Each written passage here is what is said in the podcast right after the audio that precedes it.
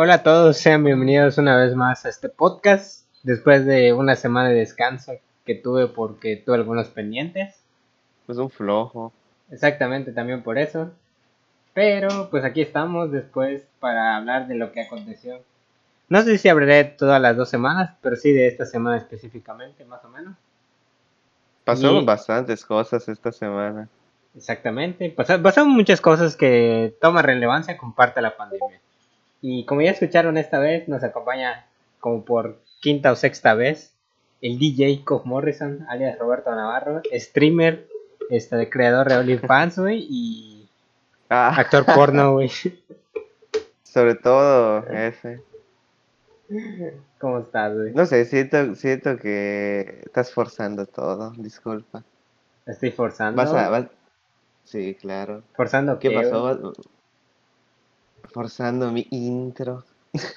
tu intro, No, no, no, estoy forzando, güey, lo tengo que decir, güey, porque luego dicen, ¿quién es? Ah, bueno, pues ya saben. Tienes que ser como el... Eh, una leyenda en este podcast, güey, para que sepas quién eres, güey.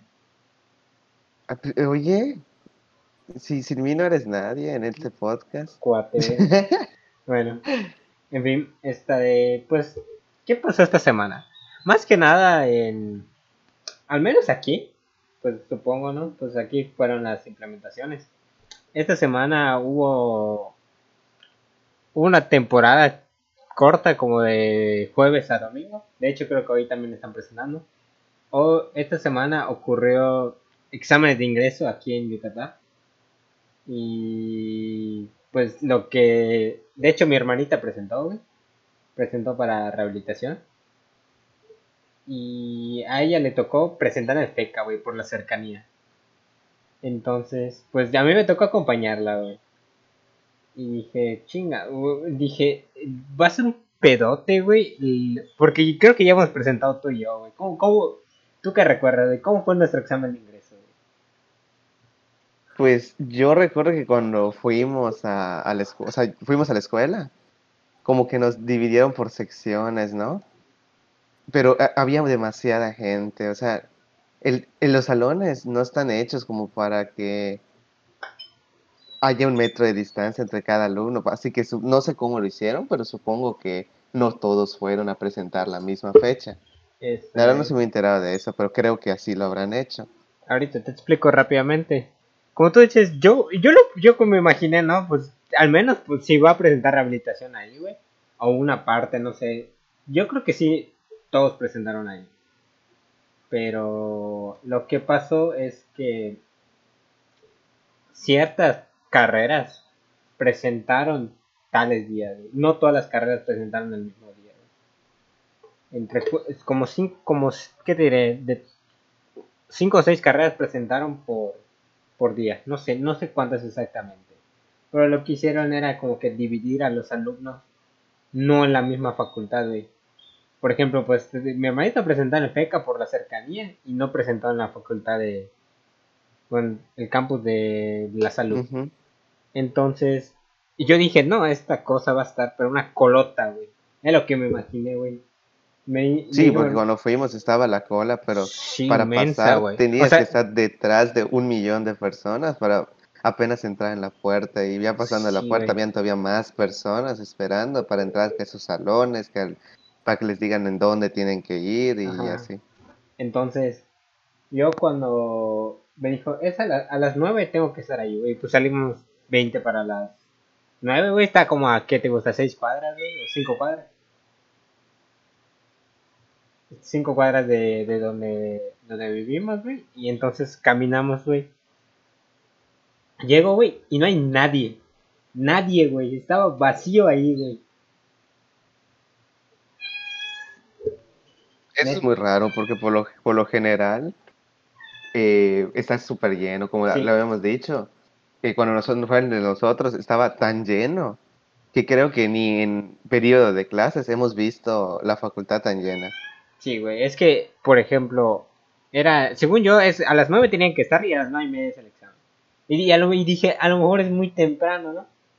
Entonces, uh -huh. le digo, no hay nadie. Y vimos gente, ah, sí, había gente, pero como que estaban separadas, ¿no? O sea, como una, una mamá y papá y su hija, ¿no? Como que un poquito alejados, ¿no? O sea, como que estaban dispersos, pero no había casi nada de gente, güey. ¿Qué te gustaría? Como tres, cuatro familias ahí sentadas.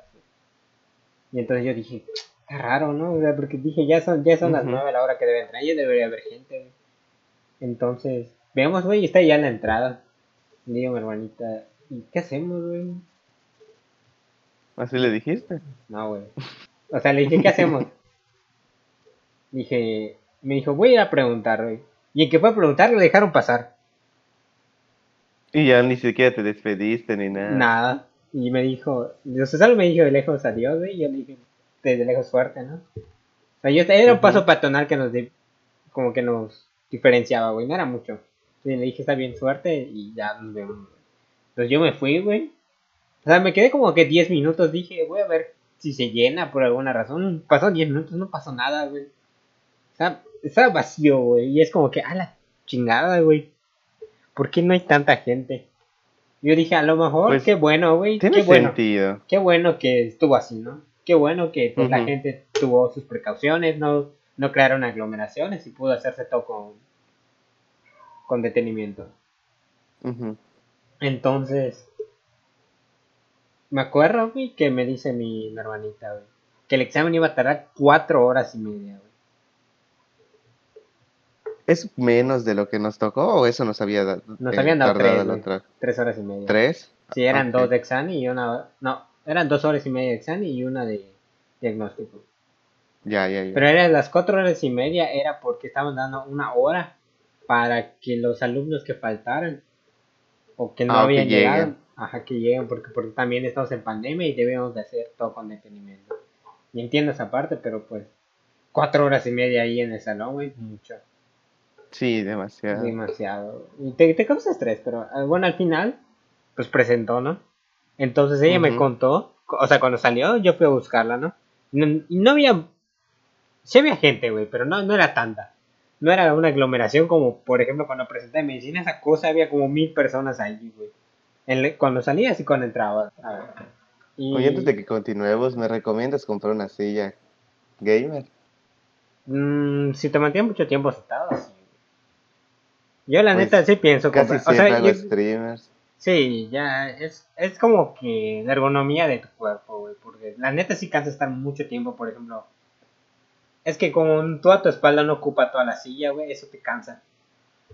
No, Sí. no te acomodas, entonces cuando tienes la silla y, y pues hasta llega hasta tu cabeza, güey, dependiendo de la altura de la silla. Pues como que sí puedes recostarte y estar como que alejado de la computadora, porque si te tiras atrás de una silla normal, güey, pues te, te puedes ir para atrás y te puedes desequilibrar. Sí, vi una en 3199. No está mal, güey, hay más baratas, como de 2000 baros, güey. Ya sé, pero pues obviamente una que se ve bien, que esa tiene su base de metal para que no, no sea de plástico y se esté rompiendo. No sé, güey, ya, es- ya es dinero tuyo, güey. No es necesario, pero... O sea, no, Ajá, no no es muy esencial. Puedes comprar una silla de escritorio más o menos parecida, güey, como 1500 güey, o 1000 baros. Pero, Yeah. bueno, en fin. Está ahí. Y, Vamos a continuar. y, y- y le pregunté cómo fue el examen, güey. Y dije, porque pues sí me da curiosidad cómo, cómo metieron a... Se supone que por carrera, al menos en, las médicas, güey, eran como que 200, 300, o sea, entre 200 y que mil... Bueno, medicina sí eran como mil personas, ¿no? Medicina le dieron prioridad un día, un, un día específico para ir en varias facultades, güey. Entonces me dice mi hermanita, solo habíamos ocho en el salón, güey. Pues Ya. al menos eso está bien, Eso digo. está bien, güey. Yo sí dije, y- dije, ¿y quiénes presentaron ahí? Solo rehabilitación. No, también presentó administración, o sea, carreras de feca, ¿no? Y dije, ¿cómo sería vasto tantos salones, güey? Y es como que, ¿cuántos salones tiene nuestra facultad, por ejemplo? A ver, tendrán como unos... Porque son como... ¿40? como a ver, porque es el... ¿Cuánta cómputo, güey? Ah. O sea, porque está desde el... Ah, ok. Pero es que cómputos son más grandes. Ajá. Valdrían como dos. Ahí daría como unas 15 personas separadas, ¿no? Más o ¿En menos. cómputo? En cada salón. Ah, Sí, porque los C están grandes, güey. Son como seis filas, ¿no? Algo así, poner no a, sé, pero a tres, ajá, una en la punta, una en la punta y una en medio, ¿no? Más o menos, más o menos.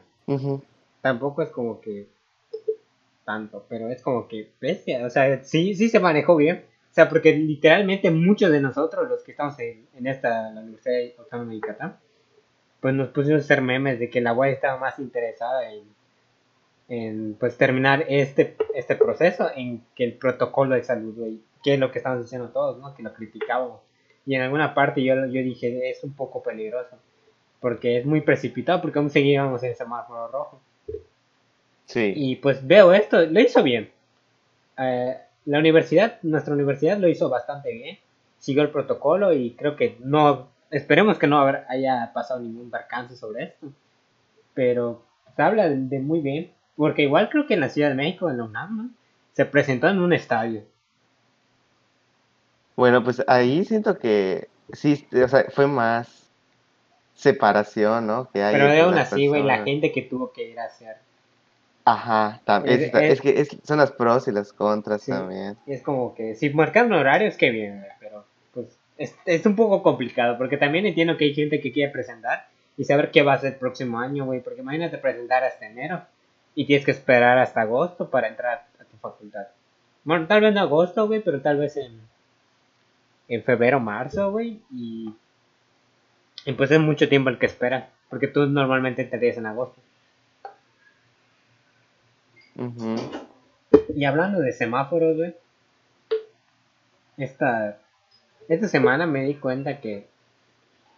Que el, el Gatel, güey, el, tu papá, güey. En, en salud, Sí, güey, todos. eh, sí, empezó a decir que muchos estados bajaron de semáforo rojo a naranja o amarillo, güey. Sí, eso también sí lo vi. Sí. Creo que 10 estados, ¿no? Bajaron del rojo.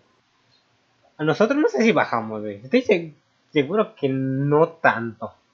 Porque no, estoy se- seguro que no. Eh, se hizo el anuncio de que bajaron mucho la ocupación hospitalaria, el número de casos, que en parte pues está bien. No ha bajado completamente, pero que haya disminuido al menos un 30% es bastante. Entonces, Sí, mientras aquí, haya- aquí no bajó. sí bajó, o sea, bajó, pero... O sea, perdón, perdón, no, no cambió el semáforo. Ajá, no sé, sí, yo no sé si cambió, pero...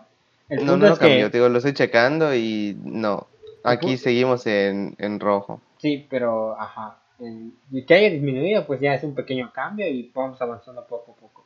Pero el problema es que como no cambiamos, pues implementaron nuevas reglas, obviamente, porque, pues dijo Vila, pues, no hay lana, güey, no hay lana. No, No hay no. lana, no están pagando los, la, la replacamiento, güey, pues ni pedo, güey, pues vamos a abrir todo de nuevo, a ver qué pasa. Pues es que se, se notó un poco, ¿verdad? Que casualmente dijo en septiembre, ¿no? Hacemos lo del pago de reemplacamiento y, y pues ya, eh, así por ahora no, nos, no, no hay contagios. Y pues resulta que pasa, eh, ¿cómo se llama? Llegas apenas in- a punto de iniciar septiembre y dices, ¿saben qué? Vamos a reactivar todo. Entonces dices, ¿qué pasó? Bueno, a ver, O no sea, se- vamos a como que sí están... porque también es como, estoy seguro que hay mucha gente que depende, por ejemplo, en las plazas comerciales. Una de las implementaciones nuevas de esta nueva normalidad, otra vez, güey, es que se abrieran las plazas. Por- Ujú. por- y yo sé que en las plazas hay muchos comercios. Estoy seguro que cerra, habrán cerrado un chingo, güey. No, vas a ir a la plaza y ya no va a haber casi nada, güey. Va a haber muy pocos negocios, güey, que son sólidos, güey. Por ejemplo, el cine o, o, o restaurantes como McDonald's, Burger King, güey, en esos restaurantes.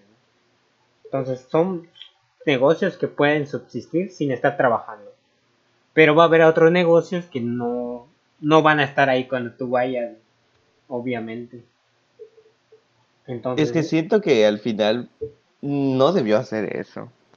Porque esa reactivación lo único que está haciendo es que la gente diga, ya pasó, ya no tengo que hacer, Eh, ya no eh, tengo que es que- seguir cuidándome. Ese es el problema de mucha gente que sufre de la ignorancia y no sabe entender. Bueno, no es que no sepa entender, quieren que le digan las cosas muy masticadas. Literalmente, porque yo, yo entendí, obviamente entiendo que se reactivó, están buscando reactivar para que mucha gente que no tiene empleo en este momento pueda volver a trabajar y tenga ingresos, güey. Eso yo lo entiendo, güey. No hay problema. Pero también estoy por mi parte, hey, si van a reactivar, no, no quiere decir que yo me tengo que ir al cine todos los días, ¿no? Y si no quiero ir al cine este mes o lo que quede el año, es problema mío. Pero estaría bien que un grupo de personas que diga, oye, yo tengo el sustento para hacerlo, pues voy para también, pues, ya salir un poco, ¿no? Salir de esto, este encierro. Y pues sí, es eso, ¿no? O sea, el punto es que si van a abrir plazas, es como, por ejemplo, que tú vayas a pagar, no sé, tu, tu teléfono o que vayas a, no sé, a un cajero de, de la plaza o algo que pues te eficiente en lugar de ir muy lejos a un banco, ¿no? Porque pues muchos hacen Sí, que te apoye más que nada a agilizar como que el pago de servicios. Pon que si necesitas algo, pues lo compras, pero no para... Unos zapatos, ropa, Ajá, pero algo así que lo necesito. No algo de que vamos a salir a pasear, voy a llevar a mis hijos a la plaza para que O sea, igual, igual se puede, pues, se puede hacer eso, pero con la debida calma, ¿no? Porque pues también, no, que abran la plaza no quiere decir que todo Mérida tiene que ir. Entonces, cuando se reactive... El problema es que eso va a pasar. Puede pasar. Es que lo mismo te digo, mucha gente no, no sabe entender los mensajes. No sé si no lo entiende bien, güey. O no se dice de la manera correcta. Es que imagínate, por ejemplo, que diga Mauricio Vila, nuestro gobernador, que está en el mensaje. Eso no quiere decir que todos vayan. Lo que se tiene que hacer es que vayan con moderación. No es, ese, no sé si él tiene que decir, no, ya se abrió ya no hay coronavirus. No sé si lo tiene que decir, ese es el problema. ¿Tú qué crees? Tiene que decir, no, no separar el coronavirus. Él lo tiene que decir, pues es que está implícito dentro del mensaje. Pero ese es lo mismo que te digo, mucha gente no lo comprende. Lo mismo porque él dice, él dice, pero tenemos que seguir con las mismas medidas, el lavado de manos, la sana distancia y todo esto, ¿no? Lo vuelve a repetir, pero es como que la gente es, no, sí puede ir a la plaza. Mm. Y en parte está también, por ejemplo, decir que van a abrir el cine. No sé qué tan esencial es que abran el cine. Pues es que, es que ten en cuenta que hasta no hay proyecciones de película. Es que van a poner refritos. Mm, Para que vayas al cine a ver esos refritos. Cuando los puedes Estuvo, ver por ejemplo, en, la, semana que, salieron las películas. Hubo, hubo siempre hay estrenos, No, no son las películas más populares o las que se hacen más marketing, pero hay películas que tuvieron solo como pocos días de estreno antes de que se cerraran los cines. Entonces podrían poner en cartelera esas. Estoy seguro que también tienen películas que no pueden proyectar y pueden proyectarlas porque ya pagaron el derecho para proyectarlas en tales fechas. Entonces... Pues, pues podría ser, pero te digo, de todas formas, no es tan esencial. Sí. Y entonces eso... Es que no sé. Es que también, yo tengo muchos amigos que trabajan en el cine y, estoy, y sé que tienen, necesitan que se abra para que pues, reciban su quincena, güey, porque no les están pagando o no les pagan completamente porque pues no está saliendo nada. Sí. Es que siento que eso igual es un poco complicado porque por ejemplo lo de los cines son empresas que pueden sobrevivir sin trabajar por bastante, ¿no? Pero no los empleados. Las empresas sí, los empleados no. Ajá, el problema es que las empresas para sobrevivir lo que hacen es que dañan a los empleados que no pagándoles o pagándoles menos o algo así, de tal forma que ellas puedan vivir pero pues sus empleados no. Es y es ahí donde viene el problema. Es muy complicado. Y lo, igual, otra de las cosas que... Bueno, es que ya, ya lo he dicho miles de veces de, en el podcast. No miles, o sea, me refiero a que ya lo he dicho varias veces. La, la parte de la ley seca. Desde el principio que, que salió, güey, es como que he dicho, es totalmente innecesario. Lo pongas o no, es... No, no, no afecta nada que lo pongas o no. Porque la gente sigue saliendo a trabajar normalmente en los camiones y se aglomeran y ya, güey. No tiene que ver el alcohol. El alcohol es como que lo van a conseguir, esté abierto o no. Van a buscar la manera de encontrar clandestinamente a alguien que lo venda o alguien que, que tenga y para comprárselo, ¿no? Pues hace poco, según leí por ahí, eh, un señor fue a comprar en el clandestino y le había dicho, creo que un le iba a vender, la verdad no sé los términos, pero pongo que le iba a vender un montón de cerveza, ¿no? Por creo que 500 pesos. Una así. plancha. Me acuerdo que leí una. Es que Ah, una, exactamente. una, una plancha son, creo que son 4 six.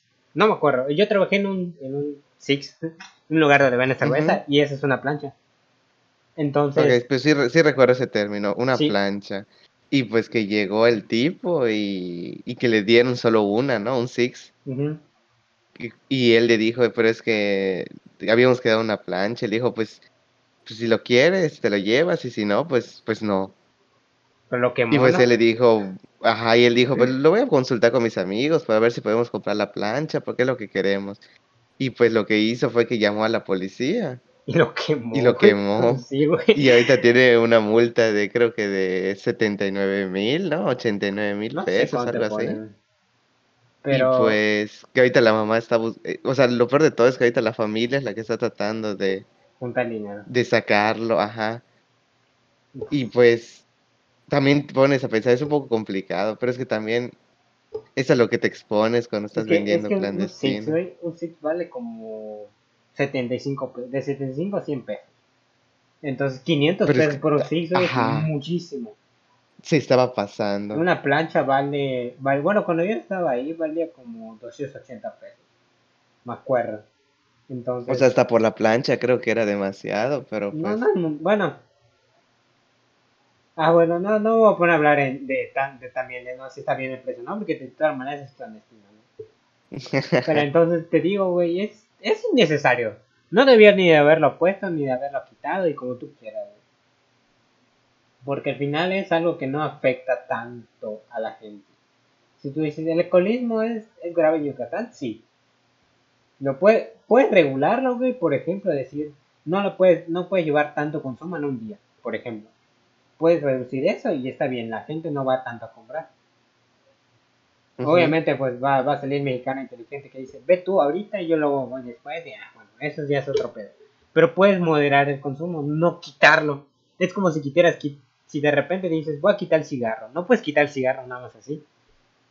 No puedes quitar el cigarro porque hay mucha adicción en, en todo el Hay mundo. mucha gente que ya es dependiente de Sí, y si lo quitas, güey, la gente va a buscar cómo hacerlo, cómo producirlo. Tal vez alguien no lo haga bien y pues alguien termine muriendo intoxicado por crear un cigarro mal hecho. Pero es, es lo Sí. mismo, no, no, no se va, no puedes quitar todo de una vez. Entonces lo quitas y ah, X, ya, ya, ya lo voy a poner, domicilio, como tú quieras, ya. Es innecesario, pero ya. No, no. No, no importaba. Supuestamente por eso desde el lunes lo van a poner, ¿no? Martes. A partir de 1 de septiembre. Martes. Primera septiembre. Ah, ok. Y creo que otra de las cosas que, que, que otra cosa había que podríamos decir es importante. La muerte de los famosos esta semana. Ah, no, pero, o sea, sí, sí, sí, ahorita vamos a hablar de eso, pero de las reglas que se dieron. ¿Había otra cosa Ah. relevante en esta parte? Pues Pues habría industria yo creo que ya lo manufacturera, sí. repetimos mucho.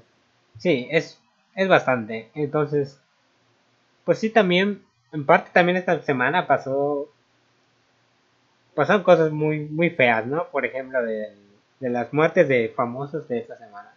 En primer lugar tenemos a, al de Black Panther. Juanito.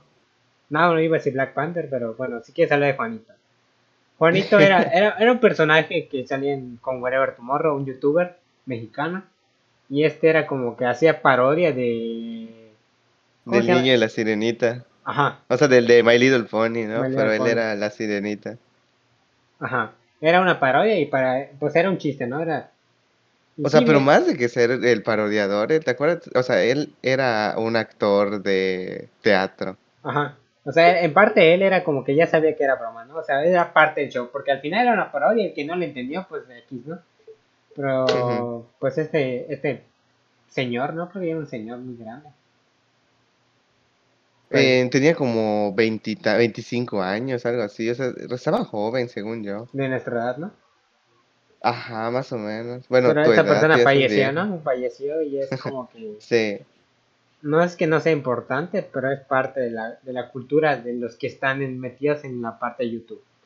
Entonces sí es, sí es lamentable, no sé de qué murió. No sé si sabes tú. Era de, de algo de la columna, creo que era escoliosis, algo así. Parte, creo que parte de la enfermedad que él tenía, ¿no? Sí, sí, sí, o sea, fue algo que él tenía desde que de nacimiento, creo. Y pues no le había causado ningún problema a lo largo de su vida hasta pues hace poco que le pasó eso. Pues sí, pues que descanse en paz güey, y al menos yo no yo no vi el solo me habré visto el video ese de la parodia. Solo ese me acuerdo haber visto y pues no sé que grabó más, pero no me di cuenta de, de todo eso. Luego está este este señor, güey, el, el loco Valdés, güey. Un, Efectivamente. un comediante mexicano. Uy, uy, uy. Sinceramente, yo no yo no recuerdo algo específico de él. No recuerdo una película. Yo sí, Yo no recuerdo mucho. yo una O sea, sé- canción. Yo recuerdo más como que salía en comedias, como que en los 2000, ¿no? Sale en una parodia, un sketch de algo de comediantes, ¿no? Nada más eso he recordado. Pero no, no tengo nada fijo de él, de ser una película, una escena de teatro o algo. Yo una canción, no sé si recuerdas la de la que empieza con a, a cantar como raro, como de Ay, no me acuerdo la canción, pero estoy seguro que la, la conoces, la de creo que se llama El, el Brujo, algo que empieza como de un brujo que es doctor, mi amor, le fui a llorar. Pero está hablando él así súper raro. O sea, yo esa canción la recuerdo, no me acuerdo el nombre, pero sí la recuerdo.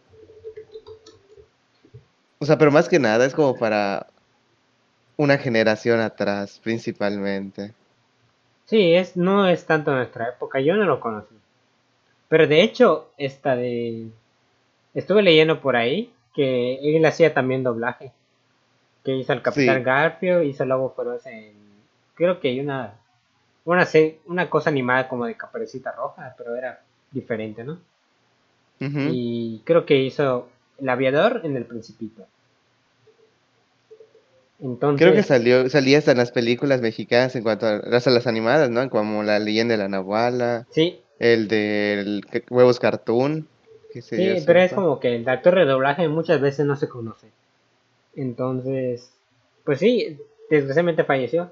Es que te digo, no, lo- no lo conozco mucho, no, y no voy a decir que no es de, de México porque es parte de la cultura mexicana. Por ejemplo, sus otros dos hermanos, güey, que era Tintán y Ramón Valdés, güey, que era Don Ramón y el Chavo del Ocho.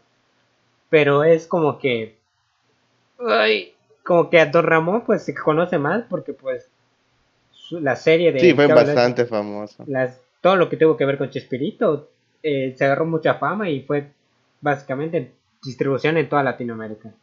Entonces él es como que más conocido. No sé si es más conocido que él. Me imagino que sí. Igual Tintán, Sí, yo Tintán, digo que sí. Kemal Maldés, güey, él tenía esta de una gran trayectoria en el cine mexicano. Y era como que muy, muy, muy, muy relevante, más que el loco. Es esta persona que falleció. Y te digo, no es que yo conozco más a ellos dos por la relevancia que salen mucho en la tele, en películas o en pues el Chavo del Ocho, ¿no? Entonces no sé no sé qué tanto hizo él, pero veo que mucha gente lo conoce y pues desgraciadamente falleció esta semana. Porque por ejemplo a Germán Maldés lo recuerdo a- como a Balú en el libro de la selva, güey, que hizo un excelente doblaje. Me encantó un chingo. Pero pues ni modo. Estaba muy bueno. Sí, lo hizo muy bien. Y pues ni modo es que descanse en paz. Y pues tenemos al último que la neta sí me dolió un chingo, güey. La de... Es que deja como que todo inconcluso. O sea, como que tenía todavía bastantes cosas que hacer, al menos en... O sea, en sus películas, las últimas películas sí quedó normal, ¿no? Sí, Pero en cuanto al, al universo de cinematográfico de Marvel, ahí es donde sí quedó bastantes cosas por se llama hacer. Chadwick Boseman, ¿no? Así se trata. Es, es que estaba buscando cómo se, cómo se pronuncia, pero se llama Chadwick Boseman. Boseman. Creo. Ok, sí, Chadwick Boseman. El, es el protagonista de Black Panther, ¿no? Ujú. Él falleció por cáncer, ¿no? Creo que Cáncer de colon. Sí, él sufría cáncer hace muchos años y, y aún así siguió con su vida normal, ¿no? Hizo bastantes películas, creo que salió una serie en Netflix. Y bueno, aunque su parte más importante, Black Panther, en todo ese universo cinematográfico de Marvel, es como que, de- eh, pues como que te sorprende la noticia, ¿no? Es como que pensé que murió, yo pensé que murió, por ejemplo, de COVID, güey. Entonces, y luego hasta... Es que te- técnicamente ahora cuando ves que alguien muere, lo primero que piensas es murió de eso. Listo. Ya no piensas en nada más. Sí, y él como que tiene- tenía una gran trayectoria y tenía mucho por delante también. Podría, su personaje podía ser explotado en, en el universo todavía. Pero, Sí. Pues, ni modo, él, él hizo muy buen papel, hizo muchas cosas interesantes. Y desgraciadamente, pues, falleció de cáncer. Al menos puedo Sí. decir que, pues, al menos él dejó un, un legado muy bueno en lo que es la parte de Marvel. Y- No solo eso, es el último año que estuvo, que tuvo de vida, o sea, no 2020, 2019, ¿no? Estuvo haciendo buenas películas y estuvo, estuvo como que activo, ¿no? Entonces, pueden verlas ahí. Pues sí es cierto que, que, que falleció, pero pues sigue él al menos ahí, en, aunque sea en sus películas como Sí, para porque creo que lo último que hizo, que, que se va a notar, güey, fue lo de, creo que una serie animada que de Marvel, que prestó su voz, creo que por su personaje Black El- Panther. Sí, el What If. Ah, ok, esa serie, no, es que no me acordaba, porque sí lo leí por ahí, que va a ser en Disney Plus. Y sí, fue lo último que hizo, pues va a ser la última parte que en la que veremos a, o escucharemos la voz de Chadwick, y que descanse en paz y Wakanda Forever. Pues es que mu- murió alguien más, aunque no lo creas, esta misma semana. ¿Quién? Murió Joe Ruby. El que no, no lo conoce, Joe Ruby, eh, es el que, el que creó, o sea, el creador de Scooby-Doo. LOL, eso no lo sabía, no lo había visto. Sí, creo que hace dos días murió, algo así. Eh, y sí, o sea, el que creó Scooby-Doo, el de Mandibulín, Lo creó, no sé si to- toda ¿Lo esa creó parte. como eh, productor ejecutivo o como dibujante? ¿O escritor? No sé. Creo, que él lo, o sea, fue el que como que tuvo la idea como tal, o sea, junto con Hanna Barbera. Ok, bueno, bueno, voy a decir que es el fundador, ¿no? Ya es el que creó el- la serie. Ajá, o sea, pero bueno, pero alguien que sí, alguien que sí se, se- se involucró en sí con él. O sea, como con la creación de, de la historia y los personajes. Sí, porque creo Josie and the Pussycats. O, bueno, en español, o sea, la, aquí en Latinoamérica, Josie y las gatimelódicas. Y Jobbercow, Ujú. que no conozco esa serie. O Ma- Mandibulín, ¿no? Mandibulín, pues, a la vez, no, no lo sabía, güey. No, pues qué, qué, qué triste, ¿no? O sea, pues es que igual, esta persona ya está grande, ¿no? Ya, ya tenía Sí, ya casi estaba 80 grande. años. Entonces, Más, creo, ¿no? Era del 30 y algo o algo así. dice que murió, era del 33, Ahí está. 70, 87, ¿no? No sé, pero era una persona de bastante edad y 87 pues años. falleció de eso justamente, ¿no? De la edad. O sea, bueno, cre- quiero creer, la verdad, eso sí no estoy bastante enterado, pero sí sé de su fallecimiento. Uy, Pues qué, qué triste, ¿no? Y o sea, pues, para, para sí. esta parte de que es el cine y, la, y el arte, pues sí. Scooby-Doo es algo que marcó a mucha gente. Pues que descansen en paz todas estas personas que han fallecido este mes.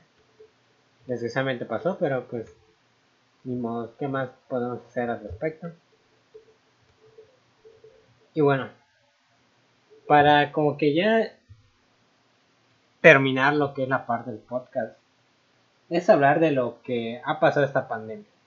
Porque me he dado cuenta que, como, como he dicho antes, hay gente que gana y hay gente que pierde en, esta cuestión de la pandemia.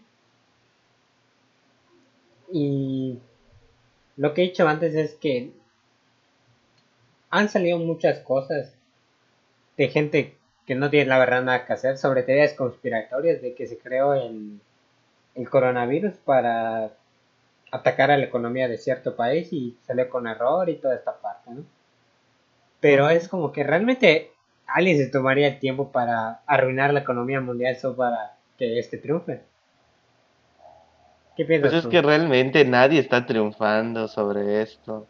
O sea, ahorita, por ejemplo, eh, China y ese- esos países, pues ya están teniendo como que la estabilidad, o sea, están empezando ya a abrir, están empezando a, a una, una normalidad, pero eso se debe a que, pues ellos también empezaron mucho antes, ¿no? O sea, ellos creo que desde noviembre ya estaban en eso.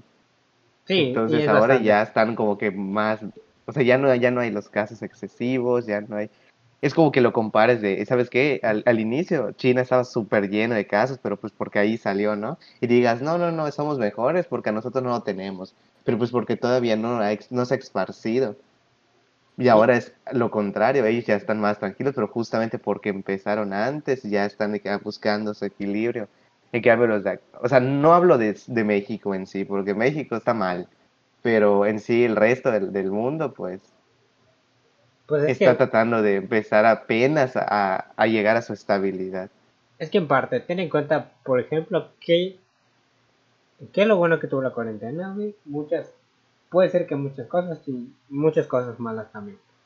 Por ejemplo, el, el dueño de Amazon se metió la, la, la nota por porque la gente está encerrada y empieza a comprar en línea, porque muchas veces es mucha tentación. Mucha tentación. Demasiada. Sí, y yo le he dicho antes, comprar en línea te ahorra tanto tiempo, esfuerzo, y, y a veces queda una oferta, la compras, no, no pasa nada.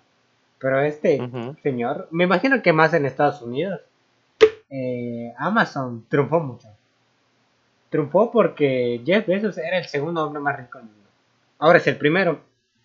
Y la diferencia entre el primero y el segundo era de 80 mil millones de dólares.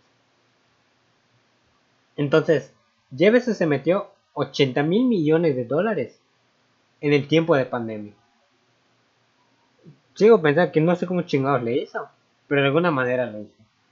Pues, eh, vendió. Sí, Así pero de es, fácil. es que haz de cuenta que puedes vender mucho, ¿no? Pero siempre hay un margen de cuánto vendes y cuánto ganas. No puedes ganar tanto. Mil millones te lo creo, ¿no? O dos mil o hasta cinco mil. Pero 80 mil millones es mucho dinero. Para tener toda esa ganancia dentro del ciclo que tú haces, ¿no? Pues es mucho dinero, muy poco tiempo. Entonces, a él le favoreció mucho la cuarentena. Porque la neta, la gente. Yo, yo compro muchas cosas en internet, güey. Y.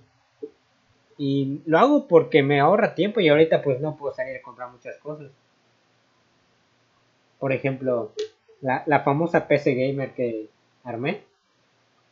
Pues de alguna manera, esta de, pues yo no había tenido tiempo de, de hacerlo.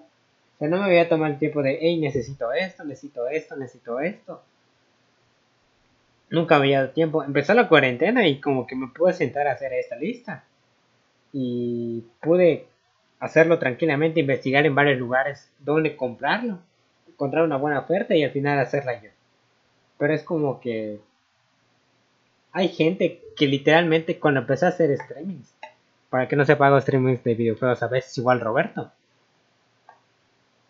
Mucha gente Ajá. piensa que yo me gasté así, la- agarré 10 mil pesos y me lo gasté de una vez. Y, y lo que lo hizo por egoísmo. Igual tú imagínate, ¿no? Que te digan que todo el dinero que ya le invertiste a tu computadora, te digan que tú te lo gastaste en un, en un mismo día. Ajá. Pues es que al final de cuentas, ten en cuenta, o sea, bueno, yo así lo veo. Pues a la gente le debe dar igual en qué gasto mi dinero, ¿no? Ajá. Pero es como que piensa que yo tengo un chingo de dinero para gastarme y me critican por la manera en que yo vivo.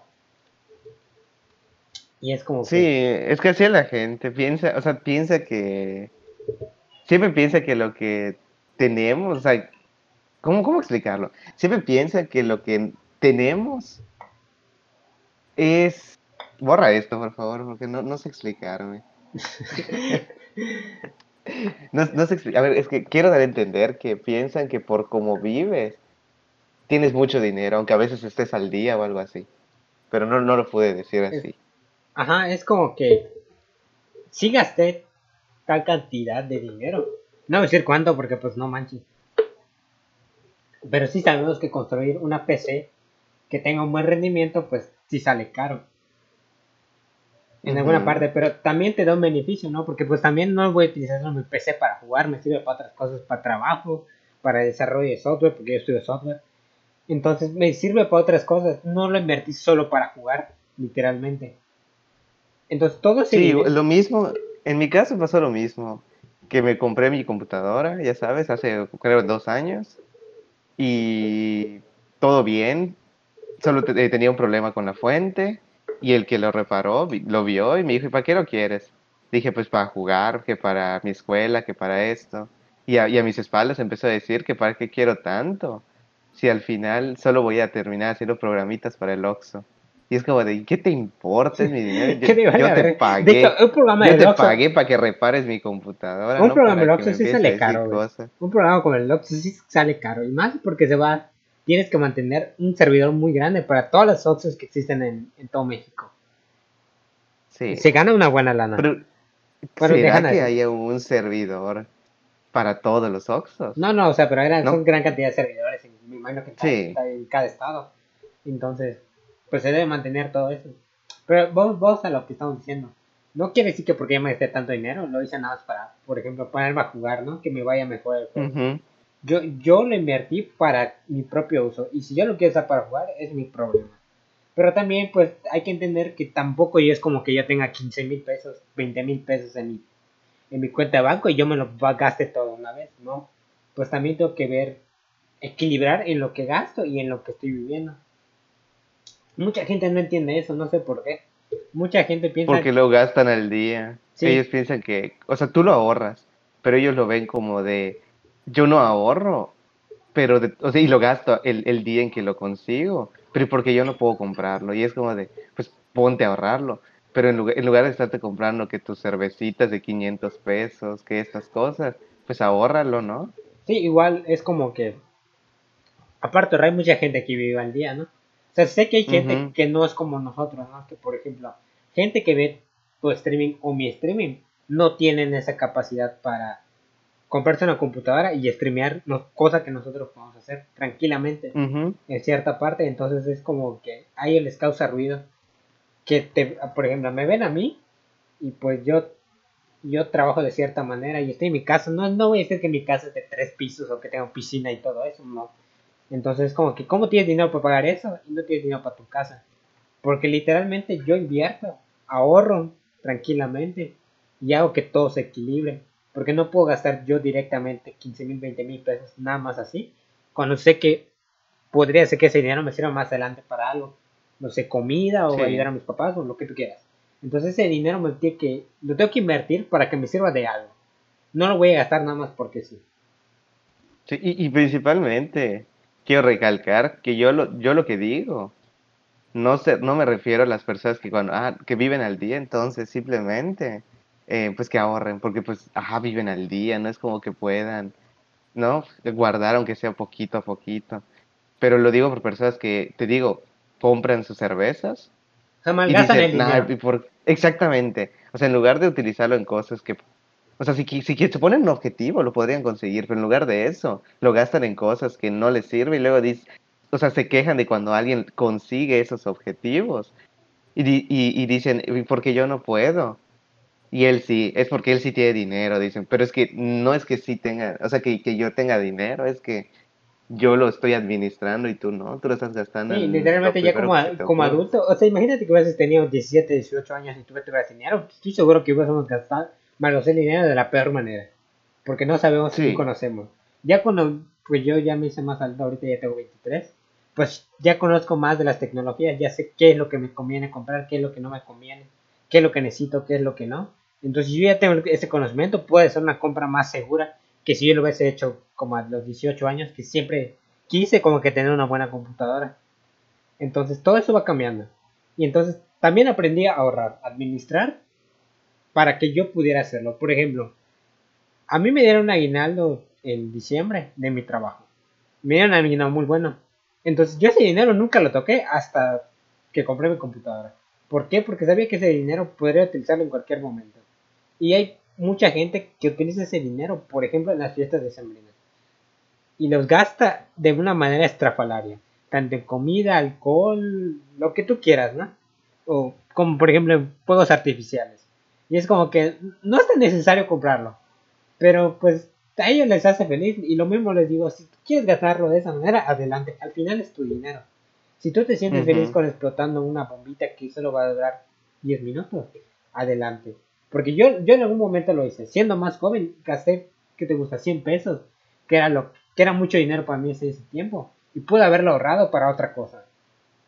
Pero no, yo lo decidí gastar.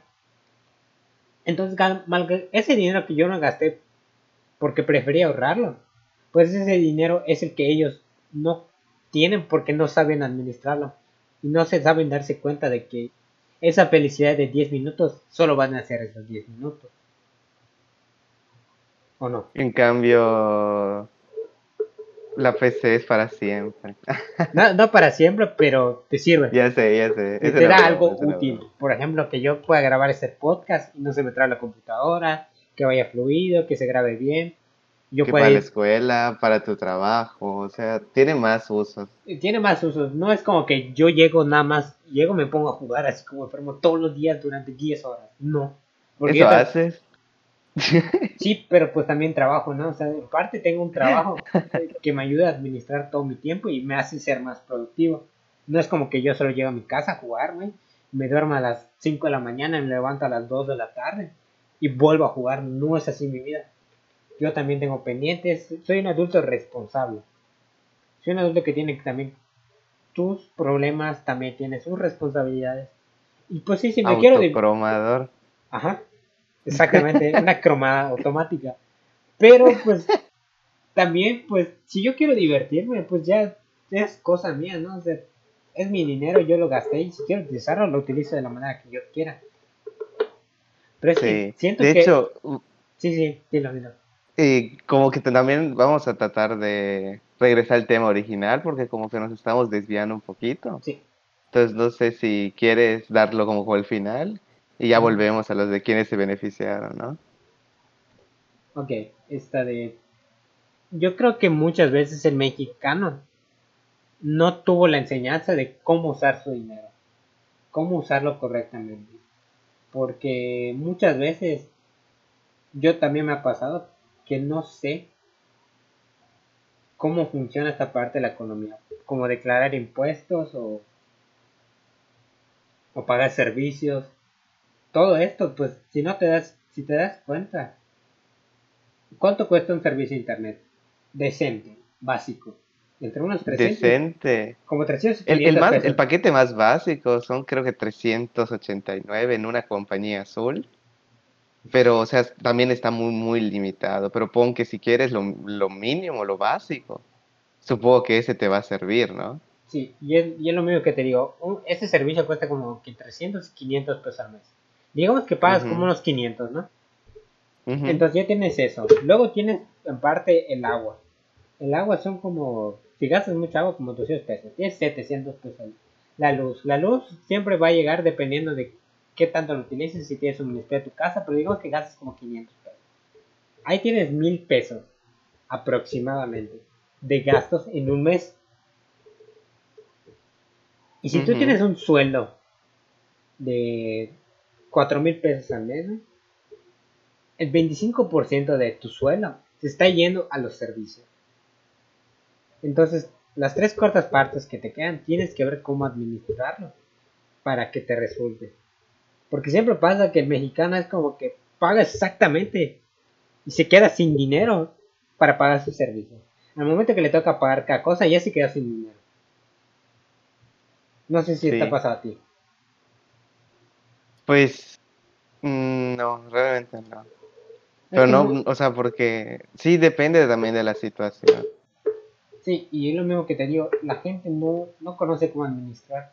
Yo he leído muchas cosas, he, he visto como que, cómo ahorro, qué, qué quito, qué no quito, y eso es parte de administrar. Pero es que hay mucha gente que dice, nada, cuando llegue, ¿no? Y de repente un Ujú. fin de semana se gastan mil pesos en alcohol, comida y todo esto. Y, y esos mil pesos, güey, ya te gastaste otro 25% de tu sueldo y te queda solo el 50%. Y ahora Solo- te- tien- tienes que ver cómo ese 50% cubra del resto de, de, la, de, del- de la quincena, ¿no? Y, y luego puede Y es pasar que, que, te ocurra un accidente, ¿no? Que, que choques ajá, que choques, ¿no? Y pues siempre hay imprevistos. Sí, puede que sea que choque, que te enfermes o algo, ¿no? Entonces es como que va disminuyendo tu dinero y tú no estás ahorrando lo suficiente o lo estás delimitando para que si llega a ocurrir algo, tú puedes agarrar ese dinero y utilizarlo sin que afectes tu economía. Pero es muchas veces el mexicano, como tú dices, vive al día. Vive de lo que tiene al momento, no vive de lo que tiene ahorrado. Y sí, así vemos, ¿no? Y luego, como que ya retomando lo que tú dijiste, de la parte de quién está ganando. ¿Qué es lo que ibas a comentar? Yo creo que también el que está ganando mucho, bueno, en parte, es el presidente. Porque la pandemia le vino como anillo al dedo para justificar lo que, lo que hace a veces. Cualquier cosa, la economía está cayendo, es que cayó en todos lados. O sea, sí, pero mira, la parte de donde todavía no había pandemia y ver a tus números negativos y no, no, no, le pasó a todos los países. Y, la, y como la mayoría sigue glorificándolo, es como de, está justificado. Entonces al final seguimos en la misma. También es como, por ejemplo, a Trump. A Trump le... ¿No supiste esto? En sus campañas presidenciales, esta, que, que quiere reelegirse otra vez dijo que él tuvo el punto más bajo en el nivel de desempleo. En algún momento, antes de la pandemia. Pero lo que pasa es que haz de cuenta que, digamos un número al azar, había 100.000 desempleados en Estados Unidos. Un ejemplo, ¿no? En la época de Obama. Y era un número muy alto. O sea, solo diciendo un número al azar, ¿no? Entonces, cuando entró Obama al poder, junto con John Biden, que ahorita también se está tirando para presidente. Todo eso bajó, digamos, a un 5.000 personas quedaron, ¿no? Entonces, todo lo que hizo él, como que llegó a, a 5.000 personas, ¿no? Entonces, entra Trump y como que va disminuyendo todavía, pero porque fue parte de lo que hizo Obama. Entonces, él puede decir, bajó a 1.000 gracias a mí, pero porque ocurrió su presidencia, pero no fue por él. Entonces, él se puso ese esa medallita de que bajó gracias a él. Y es que, puedo decir, sí, pero con Obama bajó de 100.000 a 5.000. Y tú solo bajaste como que 2.000, ¿no? Entonces él dice, no, yo tengo, gracias a mí tienen el punto más bajo de nivel de desempleado. Y es como pero fue algo que empezaron desde gobiernos anteriores. Sí, dije, sí es cierto, pero lo hizo Obama antes. Pero él se cuelga la medallita porque en nivel estadístico tiene razón aunque no es por las razones correctas. Pero pues de todos modos volví a subir eso y volví a atrapar como a que te gustó 80 mil, ¿no? Y es como que, ¿y por qué subió otra vez? Ah, es que por la pandemia. Lo mismo que tu cuate, ¿no? Sí, sí, sí. Lo mismo, o sea, que él estaba bajo de por sí y ahora que bajó más lo está volviendo a justificar. Él vuelve a subir el desempleo y es como que, ¿por qué no se mantiene? Ah, es por la pandemia. Mm, entonces tu, tu plan no está funcionando porque, pues si funcionara, no se hubiese trepado tanto. Y es como que no tiene lógica tu plan. Entonces él echa la culpa a la pandemia otra vez. Y es como que... Mm, no, no hay de dónde sacarle, ¿no? No, no hay. Y es como que ellos están ganando y se están ganando el voto a base de, de creencias de la gente. Lo mismo que tú dices, ¿no? Ganó el está ganando el presidente por echarle la culpa a la pandemia. Y, y, qué, es lo que nos queda? ¿Creer en ellos o, o seguir nosotros por nuestra cuenta? Pues es que hay que ver las, las estadísticas, o sea, no las estadísticas como tal, los hechos, ¿no? No hay que tratar como que de maquillar las cosas, simplemente es ver, tener tu propio criterio, ¿no? Y ver, a ver, lo que está pasando, lo que me está diciendo es real. Porque eso que dicen, eh, está bajo por la pandemia, ok, vamos a ver, eh, cuando no había pandemia y él estaba en el poder, mira, aquí bajó, aquí bajó, aquí. Entonces significa que desde antes de la pandemia estaba bajando, ¿no? No significa que la pandemia es la justificación, significa que desde antes empezó. Y es como que la forma de, de ver, entonces, o sea, que tú lo analices, ¿no? No que simplemente porque él te diga algo, tú te lo creas al momento. porque al, fin al final de cuentas él quiere al final obtener tu voto. No le interesa nada más. Entonces, para conseguirlo te va a decir lo que él le parezca necesario. Y, y lo, por, por, ejemplo, si yo te digo, AMLO es un mal presidente, no, no sabría decirte, porque, por ejemplo, la economía de México siempre ha estado mal. Y muy complicado arreglar lo que él promete, ¿no? Es como decir, voy a hacer que crezca la economía un 20%. Es un número muy alto, tomando en cuenta que la economía está, estaba en decadencia hace mucho tiempo. Lo mismo con el, con el sistema de salud. El sistema de salud es deficiente. Hay muy buenos médicos, y te lo puedo asegurar, pero no hay el material o el suministro suficiente para que podamos atenderlo. Entonces es como que él dice, yo voy a arreglar eso, y es como que lleva muchos años así y no se puede arreglar. ¿Cómo lo vas a hacer? Y es como que es muy complicado hacer lo que él promete. Porque lo mismo, cualquier político te va a decir lo mismo, voy a arreglar esto, pero ¿cómo lo vas a hacer? No sabe cómo lo va a hacer, pero él dice que lo va a hacer. Entonces yo te voy a decir, haznos un mal presidente. No lo sé. Porque también hay que tener en cuenta que hay cosas que él hace bien y hay cosas que hace mal. Hay cosas que podría hacer mejor. Hay cosas en las que se podría mejorar pero él no está dando el ejemplo de lo que él dijo que iba a hacer. Y la pandemia, no, pues, para nada. La pandemia muestra toda esta parte, ¿no? La pandemia a todos les afectó. Pero sí, si tomamos a países en primer mundo, ellos pueden subsistir y ya pueden reabrir su economía tranquilamente, aún habiendo estado dos meses en cuarentena. Nosotros llevamos como 5 o 6 meses y seguimos de la cola. Literalmente, estamos de la chingada. La, economía decayó mucho. Hay mucho desempleo. No hay trabajo, no hay dinero. No se puede hacer nada. Mucha gente tiene que recurrir, por ejemplo, que digamos, un abogado que no tiene juicios en este momento. O un, no sé, un, algún diseñador gráfico. Bueno, sí, eso sí tienen trabajo ahorita en este momento. Pero, por ejemplo... yo, lo, yo lo que vi los de, eran de un gimnasio los que lo que hicieron ellos al no poder abrir es que tuvieron que cambiar su enfoque y en lugar de, pues, tal cual lo, lo, del hacer ejercicio y todo, ahora están vendiendo, creo que carne con no sé qué cosa, tacos, ponlo así. o sea, tienen que cambiar su enfoque porque manteniéndose como siempre están, no lo van a lograr. Sí, lo mismo, ¿no? O sea, de repente ves al arquitecto, ingeniero, lo que tuvieras vendiendo comida porque pues no tiene trabajo. Entonces, qué triste que tengamos que recorrer. Triste, no me estoy diciendo que es un mal trabajo. No estoy diciendo que sea un mal trabajo. Y es, y es honrado, ¿no? Es honrado que tú vendas tu comida o que hagas un pequeño negocio, lo que tú quieras. Es muy honrado y está muy bien. Pero qué, qué, qué lástima, ¿no? Que tengas una carrera universitaria y no la puedes ejercer porque no hay, no hay trabajo. No se puede, literal. Entonces, es muy triste que, que países de primer mundo ya volvieron a abrir.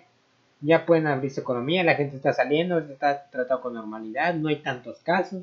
En cambio, en México llevamos cinco meses y no, hemos ni podido abrir ni las plazas. ¿Qué es lo que se va a hacer? O sea, pero volvemos a lo mismo. No, no, no estamos diciendo que también solo el culpable es gobierno, ¿no? Sino también las propias personas que no tienen conciencia de, sí, es parte, de lo que está pasando. Porque, digamos, China o los países asiáticos tienen una ecuación muy diferente a nosotros. Ellos son muy restrictivos tanto como la higiene y la educación. Por ejemplo, cuando te acuerdas cuando pasó el mundial hace, no me acuerdo hace cuándo, que de repente todos están levantando los estadios y está todo lleno de basura y, gente asiática se levanta, agarra una bolsa y lo mete, mete basura ahí y luego lo sacan en, el estadio y lo ponen ahí. Y es como que esa es una educación muy diferente, ¿no? ellos tienen una higiene muy interesante. Tienen muchas costumbres. acá lo ven como de, puedo dejar mis cosas ahí y sé que los que hacen limpieza lo van a... O sea, ellos tienen la obligación de levantarlo. Mientras que ahí es como de, de, nosotros queda esa limpieza. Sí, y es como que parte de su educación. Entonces, si nosotros ni siquiera podemos separar la basura, imagínate que alguien se lave las manos, que mantenga su distancia, que ponga bien su cubrebocas. Entonces también tenemos nuestra parte, nuestra culpa. No voy a decir que el gobierno se tiene culpa de que no nos dé buena educación. Pero si se le invirtiera mejor a cosas que son realmente interesantes y no millones de pesos en un, en un deporte, como es el béisbol. O en un tren. En un tren, que ni sabemos si va a subsistir. O en una refinería. Es que ese ya es como que también la, la copa de la corona, ¿verdad? Lo de la refinería. Sí. Entonces, en este momento todo ese dinero que se invirtió pudo haberse pensado en este momento para mejores cosas. Para dar empleos, para dar para subsistir empresas pequeñas o medianas o grandes, güey, para que pudieran sobrevivir a todo esto. Porque estoy seguro que, que en países de primer mundo el número de empresas que habrá cerrado habrá sido muy bajo. En cambio aquí muchas empresas cerraron definitivamente. Empresas que veías como grandes restaurantes o grandes cadenas cerraron porque no podían hacer nada. Entonces, no es siempre echarle la culpa al gobierno o echarle una culpa a nosotros. También es cómo vivimos desde hace tiempo para que estas cosas sucedieran. Desgraciadamente vamos a... Probablemente seguiremos así durante todo lo que queda del año. Sí. Es altamente probable. Y quién sabe qué va a pasar. Y bueno, pues creo que hasta aquí vamos a dejar el podcast porque ya, Se alargó hasta de más. Sí, ya, ya cubrimos toda esta parte de lo que ha pasado. Entonces, semana pasaron muchas cosas en dos semanas también. ¿Puedo comentar una última cosa? Claro. ¿Viste lo de Lady Tres Pesos? Ay, eso fue una estupidez. Bueno, pues hasta si quieres ver eso, pon que esa es la mentalidad del mexicano, ponlo. Ni siquiera tenía bien puesto el Ni siquiera, exactamente, viste que ni siquiera tenía bien, puesto el cubrebocas. Era prepotencia. O sea, exactamente. Es que igual. Y, también lo pienso, ¿no? ¿Cuánto gana esa gente para aguantar a todas esas personas? No, y, yo la verdad no estaría en esos lugares porque, ajá, no soy nada paciente y pues ellos tienen que estar aguantando eso a cada rato. Sí, y al final escuché que la despidieron de su trabajo porque pues ya existen redes sociales, ya existen cámaras de teléfonos para grabarlo, para que todo eso. Y no sé si fue bien o mal, pero pues qué pedo con, con una gente que tiene una licenciatura y tiene una educación, que recibe una educación basta, haga ese tipo de estupideces. Pues sí, ocurrió eso. Y creo que sería todo. ¿Quieres comentar algo más? No, ya sería todo igual. Sí. Eh, agradezco mucho a la gente si llegaron hasta aquí a escucharlo y te agradezco a ti otra vez por estar aquí. Ah, ya sabes. Si quieres dar spam a tu página de Facebook. No, ya no. ya no quiero. Voy a dejar esa cosa pronto. Nel. la verdad no. no, y hasta aquí terminamos el podcast. Muchas gracias por escuchar y nos vemos en la próxima. Si es que no se me olvida o me da flojera. Nos vemos.